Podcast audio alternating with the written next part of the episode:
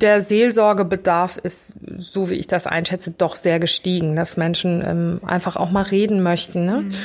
Das sind manchmal gar keine großen Themen, sondern einfach nur mal ein bisschen schnacken. Ne? Hallo und herzlich willkommen zu einer weiteren Ausgabe von Corona-Land zwischen Krise und Perspektive. Ich bin Anna Scholz. Und ich bin Marc Otten.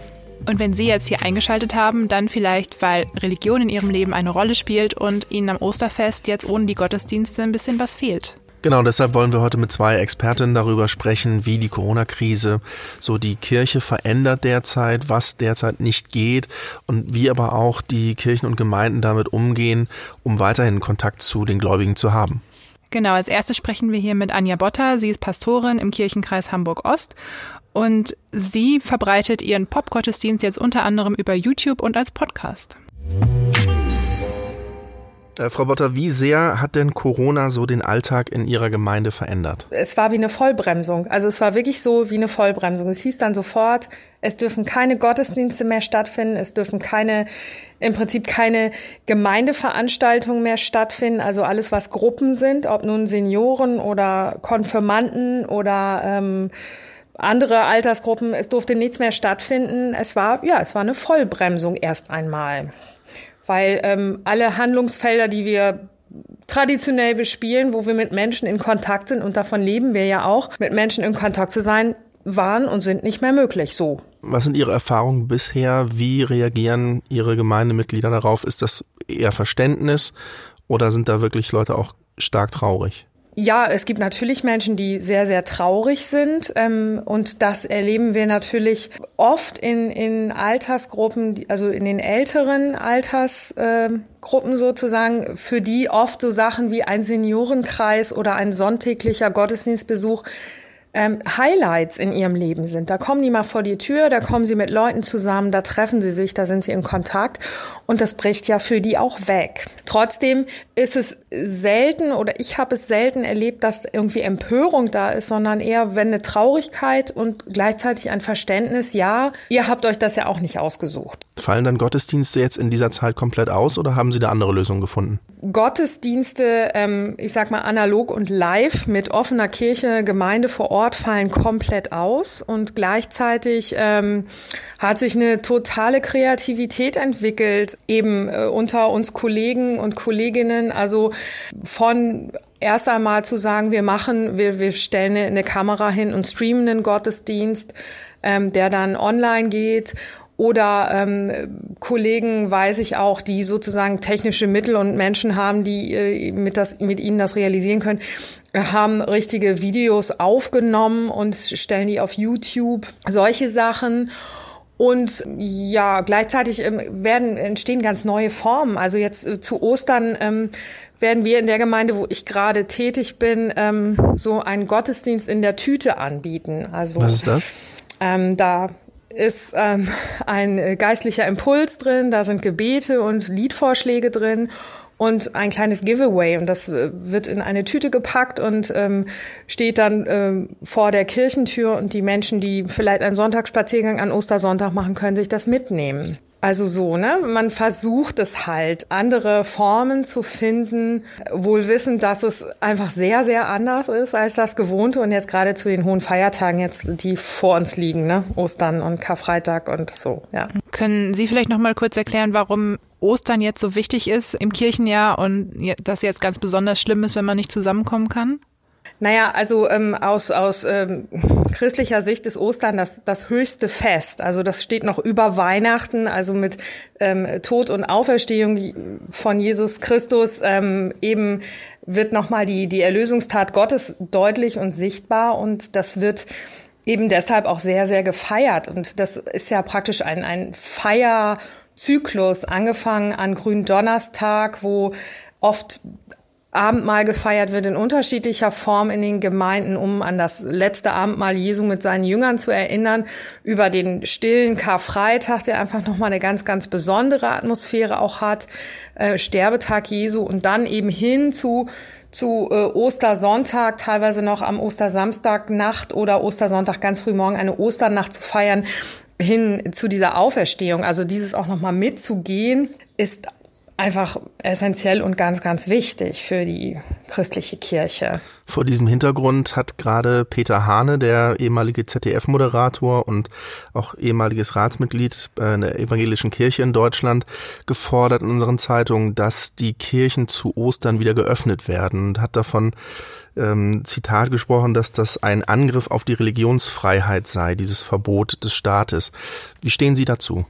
Sicherlich ähm, sind wir, sage ich mal, in der Ausübung unserer unseres religiösen Ritus, sage ich einmal, ähm, eingeschränkt. Aber ich finde gleichzeitig ähm, ist es in diesen Tagen einfach nötig und notwendig und vernünftig, das so zu machen, weil es ist ja jetzt auch nicht irgendein Gottesdienst, sondern diese Tage sind traditionell auch gut gefüllt und ähm, wenn wir irgendwie wollen, äh, dass wir Schutzmaßnahmen einhalten, dann ist es nicht zu handeln. Und für mich ist das ganz persönlich ein zwar schmerzlicher aber doch bezahlbarer Preis. Und ich habe auch gesehen, dass Sie Ihren Popgottesdienst jetzt auch schon über YouTube ja ähm, verbreiten. Wie ist denn da so die Re Resonanz? Das kommt sehr gut an. Also ähm, wir machen ja, also wir sind eine Gruppe von äh, Pastorinnen und Pastoren aus dem Raum Hamburg und ähm, Kirchenmusiker, Popularkirchenmusiker, die eben ähm, auch gerade Popmusik versuchen mit in den Gottesdienst zu bringen. Und in analogen Zeiten ähm, wandern wir so durch Hamburger Gemeinden, lassen uns einladen, äh, da Gottesdienst zu feiern. Und wir haben eben überlegt, wir machen jetzt einen Podcast, ähm, eben kein gestreamten Gottesdienst, sondern ein Podcast und der ist super gut angekommen. Also die Menschen hören sich das gerne an. Das ist eine Viertelstunde. Ähm, und wir kriegen gute Rückmeldungen, sodass wir ähm, auch planen, noch ähm, weitere Folgen demnächst auf den Weg zu bringen. Derzeit äh, wählen ja viele Gemeinden den Weg, ihre Gottesdienste oder Predigten über YouTube oder irgendwelche anderen digitalen Kanäle zu verbreiten. Wie ist denn da Ihre Rückmeldung? Wie kommt das an? Also ist das tatsächlich ein Ersatz oder kommt dann auch die Rückmeldung, da fehlt was? Es wird in, auf der einen Seite dankbar angenommen, so ähm, es ist einfach mehr als nichts, aber es ist für manche natürlich auch nicht dasselbe. Also es äh, ersetzt es nie voll und ganz.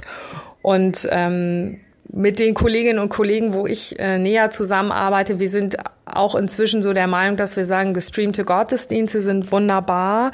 Gleichzeitig ist es schön, wenn zusätzlich andere kreative Formate entstehen eben, weil man am Ende auch gar nicht mehr alle gestreamten und äh, YouTube Gottesdienste wahrnehmen kann. Die sind ja inzwischen sehr, sehr zahlreich. Ne? Und dazu kommt ja auch, dass die gestreamten Gottesdienste gar nicht alle Gemeindemitglieder erreichen, vermutlich, Richtig. weil ab einem gewissen Alter kann man auch nicht immer davon ausgehen, dass Computer da sind oder Computerkenntnisse soweit vorhanden sind. Ja. Wie erreichen Sie diese Leute dann? Genau, und das war sozusagen auch unser Beweggrund zu sagen, ähm, wir, wir machen diesen äh, Gottesdienst in der Tüte, ähm, wo dann eben ganz analog ein Stück Papier drin ist, ähm, oder der Kollege, der mit seinem Lastenfahrrad äh, durch die Gemeinde fährt und verteilt. Ne? Und ähm, jetzt haben wir da auch noch eine Sonderausgabe des Gemeindebriefs gemacht, nochmal zu Ostern, ähm, wo einfach auch nochmal einiges drin ist an Texten zum Lesen und dass die Menschen sozusagen ähm, merken, ähm, wir haben sie im Blick, auch wenn wir jetzt anders zusammenkommen oder eben auch in begrenzter Art und Weise zusammenkommen. Ne? Melden sich denn jetzt öfter mal Gemeindemitglieder bei Ihnen, einfach weil sie den Austausch suchen und oder ja den Kontakt vermissen? Ja, also das auf jeden Fall. Ähm, es wird viel telefoniert auch. Der Seelsorgebedarf ist, so wie ich das einschätze, doch sehr gestiegen, dass Menschen ähm, einfach auch mal reden möchten. Ne? Mhm und ähm, jemanden haben möchten. Das sind manchmal gar keine großen Themen, sondern einfach nur mal ein bisschen schnacken. Ne? Also gerade Ältere, die dann auch kaum noch vor die Tür kommen, ähm, die dann einfach ein bisschen reden wollen. Und der Kollege mit dem Lastenfahrrad erzählt eben auch, wenn er auch so ähm, durch die Gemeinde mal fährt, ein Gespräch über die Straße und so. Und also solche Sachen steigen auch sehr an, dass einfach ähm, ja Kontakt gesucht wird und Austausch. Da sind Sie ja dann aber auch die richtigen Ansprechpartner, oder? Also jetzt also nicht Ihre Gemeinde nur, aber wenn ich jetzt äh, egal wo in Deutschland sitze und sage, boah, ich muss mir mal was von der Seele reden, ja. mich da an meine Kirchengemeinde zu wenden. Ähm. Absolut, absolut. Dafür sind wir da und ähm, das wollen wir auch sehr bewusst, ne? Also wirklich da sein, auch in dieser Zeit, mhm. wie auch immer, ob nun äh, per Telefon oder per E-Mail und sagen, lassen Sie uns mal reden, ich würde gerne einen Anruf von Ihnen haben. Das ähm, auf jeden Fall jederzeit. Auch wenn ich vorher jetzt noch nicht so im Gottesdienst war. Ja, also da fragen wir nicht nach. Das äh, tun wir in anderen Zeiten nicht und das tun wir jetzt erst gar, recht gar nicht. Also okay. Ne? Nein, also jeder, der einen Bedarf hat, kann sich gerne melden. Und dann von den ähm, älteren Gemeindemitgliedern vielleicht mal auf die andere Seite. Gibt es jetzt den Trend, dass man über diese kreativeren Formen ähm, der ja, Gottesdienste oder was auch immer für Formate man da entwickelt, jetzt wieder mehr jüngere Leute erreicht? Ich denke, das ähm, wird noch ein bisschen abzuwarten sein, ne, wie sich das so entwickelt. Ich äh, denke, es wird doch positiv wahrgenommen, dass Kirche, ich sag mal, sich bewegt. Einerseits digitaler wird, kreativ Dinge ausprobiert, auch mit, mit so einer großen Fehlertoleranz, also was sonst bei uns immer so ein bisschen schwierig ist, so, da wird erstmal gehadert, wird das wirklich gut und jetzt ist es so, man probiert aus. Mhm. Und ich gl glaube, so wie ich das ähm, wahrnehme, wird es durchaus auch positiv gesehen, dass, dass wir das so machen. Ob das am Ende sozusagen nochmal auch perspektivisch und dauerhafter andere und mehr Menschen anspricht, das müssen wir sehen. Also es wäre natürlich zu hoffen.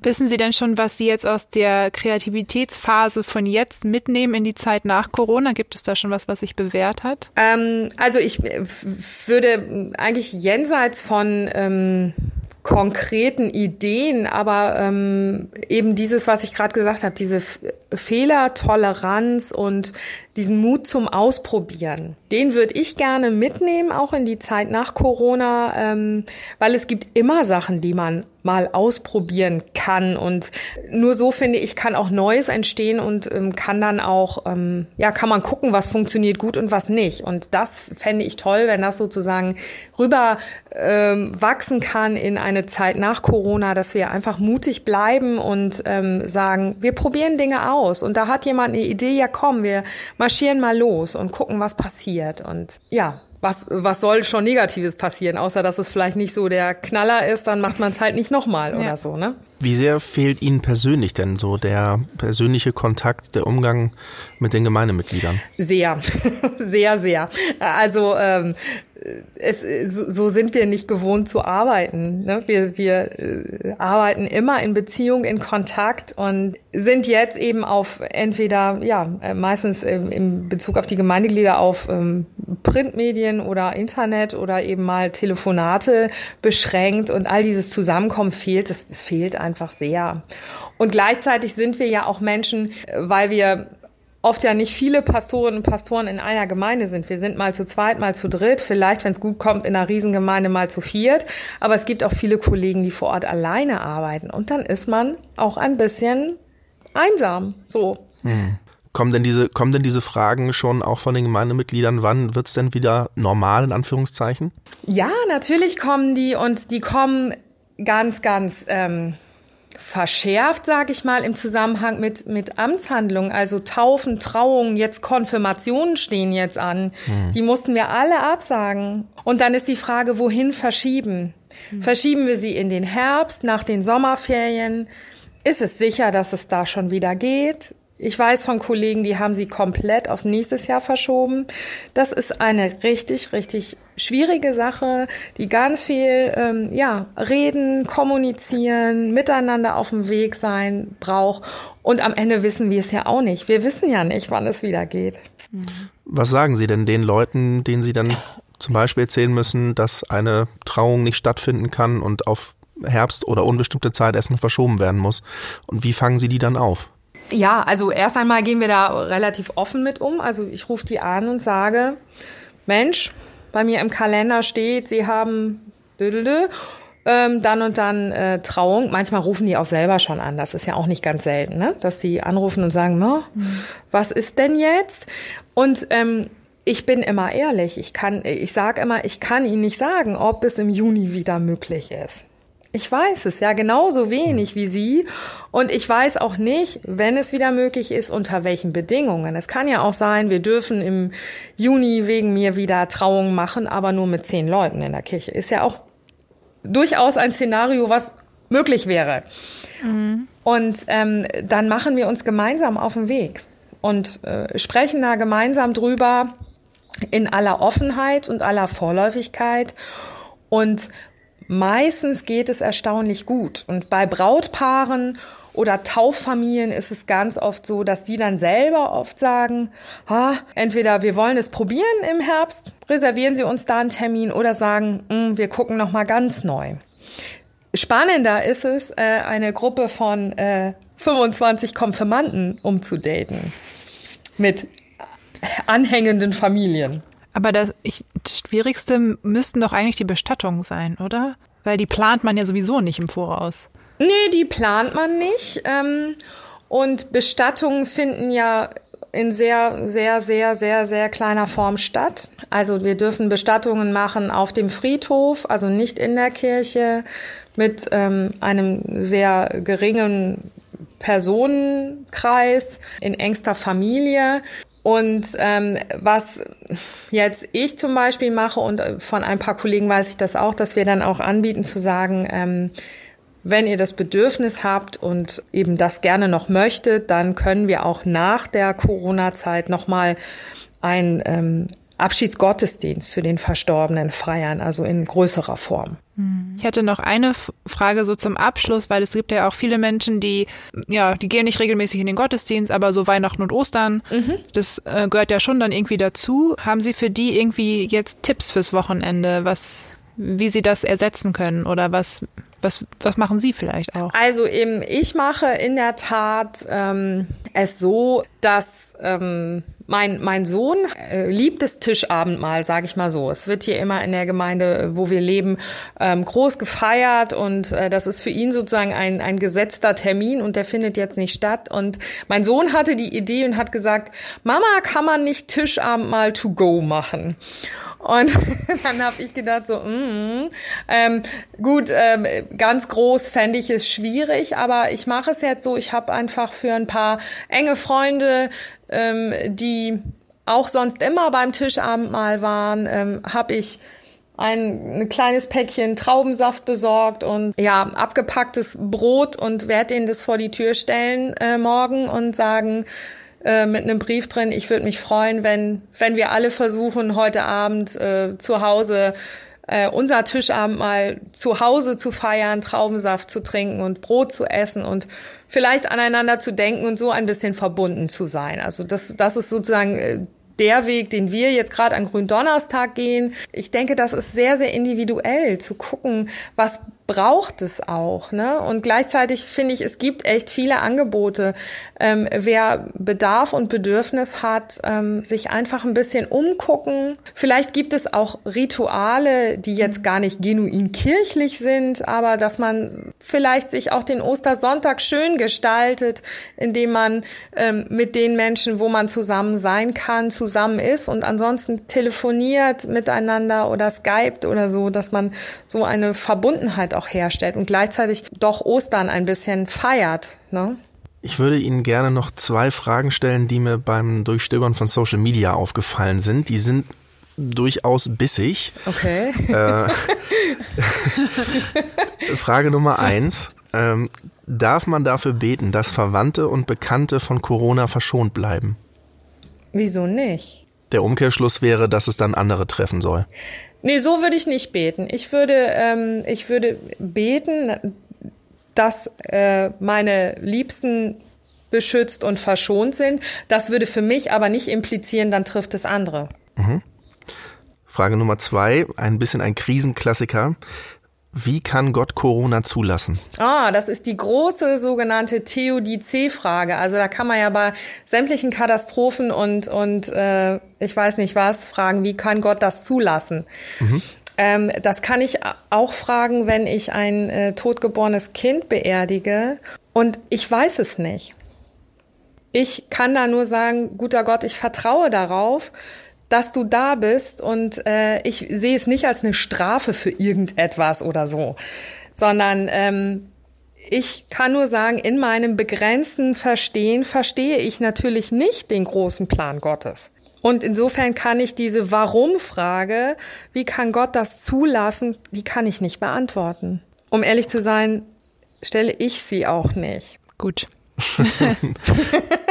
ähm, möchten Sie noch irgendwas mitgeben zum Ende hin? Ich sehe schon, ähm, dass diese Zeit, ähm, diese besondere Krisenzeit, die uns alle herausfordert, auch eine, eine große Herausforderung für Kirche ist. Aber ich sehe gleichzeitig, es kann auch eine große Chance sein. Es kann eben eine große Chance sein, dass sich Dinge bewegen, die wir vor vier Wochen gar nicht gedacht haben. Und äh, das würde ich mir auch wünschen, dass, dass äh, so etwas ähm, nochmal auch bisschen Sachen öffnet und ähm, vielleicht nochmal ein anderes ähm, Agieren, Handeln, Denken öffnet. Ja, und ansonsten können wir nur geduldig sein. Ja, ich glaube, die Kirche in Corona-Zeiten ist ein gutes Beispiel dafür, dass wenn sich Dinge ändern müssen, dann können sie sich auch ändern, auch bei so einem doch recht großen und ja schwerfälligen Tanker wie der Kirche, wo eben jetzt nicht mehr der menschliche, der persönliche Kontakt zur Gemeinde da sein kann und da sein darf, dass man dann eben andere Wege findet, zueinander zu kommen. Ja, und gleichzeitig bleibt klar, dass die Gemeinschaft das höchste Gut ist in den Kirchengemeinden und ich fand den Aufruf schön von Frau Botter, dass sie natürlich auch eine Seelsorgepflicht oder eine Funktion hat als Pastorin. Und wenn Ihnen jetzt was auf der Seele brennt in diesen Zeiten, dann ist Ihr Pastor oder Ihre Pastorin garantiert ein guter Ansprechpartner dafür. Man muss natürlich auch auf der anderen Seite sehen, dass es äh, auch Gläubige gibt, die sich mit der Situation nicht so wirklich anfreunden können, die nicht damit einverstanden sind, dass Kirchen derzeit gesperrt sind für Gottesdienste mit Besuchern. Peter Hane hatte, hatten wir gerade schon angesprochen, ähm, aber da gibt es auch noch andere Gruppen. Genau, da gab es zum Beispiel eine katholische Gemeinde in Berlin, die hat sogar Klage eingereicht, weil sie möchte, dass Gottesdienste weiter stattfinden dürfen. Und über diese Frage unter anderem haben wir mit unserer zweiten Expertin gesprochen und das ist Helga Kuhlmann. Sie ist Professorin für systematische Theologie und Ökumene an der Uni Paderborn. Es hat eine Kirche in Berlin, eine katholische Kirche, protestiert. Ich kann es etwas emotional verstehen, aber äh, ich denke, dass äh, die beiden großen Kirchen haben das ja unmissverständlich klar gemacht. Äh, wir stehen hinter den Maßnahmen, die im Moment ähm, ja auch von der Bundesregierung äh, empfohlen worden sind und äh, die auch polizeilich kontrolliert werden. Aber ich denke, dass der Großteil der Bevölkerung ja dahinter steht, sonst würden, würden das ja nicht äh, möglich sein, dass das da passiert. Und in den Läden, da ist ja nicht überall ein Polizist. Das machen die Menschen inzwischen selbst. Auch weil sie Angst haben, aber auch weil sie vernünftig sind, wenn sie nicht so viel Angst haben, dass sie halt diesen Abstand halten. Mhm. Wir wollen uns gegenseitig nicht anstecken und wir wollen äh, auch nicht, dass die Gefährdeten in den Krankenhäusern keine äh, Notplätze mehr bekommen, keine äh, Atemgeräte und so weiter. Das, wir wollen das genügend vorhanden. Genau, äh, das Argument der Gemeinde in Berlin war, das äh, wäre ein Eingriff in die Freiheit der Religionsausübung, dieses Versammlungsverbot. Aber ähm, da haben sie sich ja jetzt auch ganz klar positioniert und das, ja, Wohl, das Wohlergehen der Menschen und die Gesundheit steht über diesem ja, diesem Recht, ja, kann man das so sagen? Genau, genau. Äh, trotzdem müssen wir aus meiner Sicht äh, genau darüber nachdenken, ähm, wann wir das wieder und wie wir das wieder öffnen. Äh, also wenn das jetzt dann vier Wochen sind in der Woche nach Ostern, äh, dann ist das sehr lang. Äh, und das ist auch etwas, wo die Kirchen auch meines Erachtens mitsprechen, mitdenken müssen, wo ganz viele mitdenken müssen. Wenn wir diese Verantwortungsposition weiter weiter fortsetzen wollen, dass wir versuchen, die Gefährdeten zu schützen, dass wir trotzdem zugleich überlegen, was können wir tun, äh, um vorsichtig wieder etwas zu ermöglichen. Und ich denke zum Beispiel, dass Gottesdienste, äh, dass da einiges möglich ist in Kirchen. Also Kirchenräume sind oft leer. Mhm. Da kann man auf Abstand sitzen. Man kann äh, auf äh, das Abendmahl zum Beispiel entweder ganz verzichten oder das eben nur noch mit, äh, mit Brot auch in, in evangelischen Kirchen durchführen. Äh, das kann man alles überlegen. Man kann da auch zum Beispiel mit, mit Löffeln oder Gabeln oder sowas das dann irgendwo hinlegen. Also das ist, äh, das, da lassen sich Wege finden, sodass der Abstand noch möglich ist und dass trotzdem ein Gottesdienst äh, auch wieder möglich ist. Also dass man zumindest in einem Raum versammelt ist und dort äh, das Wort Gottes hört, die Predigt hört, äh, miteinander singt, das geht in Kirchen, natürlich dann nur begrenzt. Also ich, da müssen auch alle Religionsgemeinschaften gleichgestellt werden. Also das geht dann nur, muss man dann jeder, in jeder Kirche ausrechnen, wie viel dürfen da rein oder in jeder Moschee. Müsste man das dann gucken, wie viele dürften da rein, ohne dass ein Mensch gefährdet wird. Ich würde gerne einmal über einen theologischen Ansatz sprechen. Ähm, ein katholischer Weihbischof aus der Schweiz nennt die Corona-Pandemie eine Strafe Gottes. Mhm. Können Sie damit was anfangen? Ich weiß, dass das äh, manche äh, Christen und auch manche anderen religiösen Menschen denken. Äh, ich halte das für falsch. Ich, ähm, das liegt daran, wie ich Gott verstehe. Gott ist für mich ein liebender Gott, der äh, genau in Jesus Christus zur Welt gekommen ist und dort äh, Menschen äh, seine Liebe zeigt. Äh, Jesus ist äh, zu Menschen gegangen und hat sie geheilt. Ist, darüber, ist dabei übrigens nicht stehen geblieben vor Aussätzigen, auch die vielleicht ansteckend waren für ihn. Er hatte also relativ wenig Angst, auch Menschen zu begegnen, die möglicherweise ansteckende Krankheiten hatten. Aber jedenfalls war eins seiner ganz, ganz wesentlichen ähm, Anliegen, Menschen zu heilen. Und das, damit hat er Gottes Liebe zum Ausdruck gebracht. Äh, Gott ist ein Schöpfer. Er möchte, dass Menschen leben und dass sie gut leben, dass sie gerecht leben. Äh, Gott äh, schickt Menschen keine Pandemien. Ähm, diese Pandemie ist entstanden, äh, vermutlich weil äh, recht unhygienisch mit äh, Tieren im Tierhandel umgegangen worden ist auf einem Markt und dann hat es sich schnell verbreitet. Ähm, es wird uns weltweit dazu führen, dass wir vorsichtiger sind in diesen äh, Märkten, in diesen Teammärkten und wir, es wird weltweit dazu führen, dass wir äh, hygienischer miteinander umgehen und öfter die Hände waschen und so weiter. Das ist keine Strafe Gottes, das ist aus meiner Sicht, das ist ein, eine Aufgabe für die Menschheit und ich bin wirklich berührt und überrascht, wie viele Menschen, die sich ja überhaupt nicht kennen, jetzt plötzlich Rücksicht nehmen. Mhm. Also selbst Radfahrerinnen und Radfahrer, ich auf der Straße, äh, wenn man dann vor einer Kreuzung ist und da viele rüber wollen, man hält Abstand. Also das, äh, das kenne ich nicht, ja, das, das hat es nicht gegeben. Das heißt also, es führt, diese Krise kann auch zu, oder führt durchaus zu einem, äh, ja, mehr Miteinander und mehr aufeinander achten? Was ja eigentlich äh, Nächstenliebe ist nehme ich das so wahr. Im Moment nehme ich das so wahr. Ich glaube, das ist auch dann vielleicht schnell wieder vorbei, aber ich denke, es wird sich manches auch halten. Also ich glaube, dass, äh, dass viele einfach jetzt äh, durch diese Ereignisse in ein Umdenken gekommen sind, aber nicht, weil Gott das geschickt hat, sondern weil das jetzt passiert und weil das jetzt unsere Aufgabe ist und wir mit der Aufgabe umgehen müssen. Und wir entdecken jetzt Möglichkeiten, ähm, wie wir eben auch uns zueinander verhalten können, die wir vorher natürlich auch hatten, aber sie nicht ausgeübt haben. Vielleicht, weil wir es nicht mussten. Und damit will ich keine Regel machen. Wir müssen in solche schrecklichen äh, Bedingungen kommen, damit wir unsere Menschlichkeit wieder entdecken. Nein, wir können diese Menschlichkeit bewahren und wir brauchen diese Menschlichkeit dringend untereinander in unserer Welt, äh, wie, wie die vor Corona war und wie sie auch nach Corona nochmal weitergeht. So, und damit sind wir jetzt auch am Ende von dieser Folge angekommen. Wir hoffen, Sie konnten was mitnehmen, nicht nur für dieses Osterwochenende, sondern vielleicht auch darüber hinaus. Genau, lassen Sie sich die Stimmung nicht vermiesen, auch wenn es ein sicherlich unvergesslich und komisch unvergessliches Osterfest wird. Äh, bleiben Sie gesund und machen Sie das Beste draus. Bis zum nächsten Mal. Wir freuen uns, wenn Sie wieder einschalten.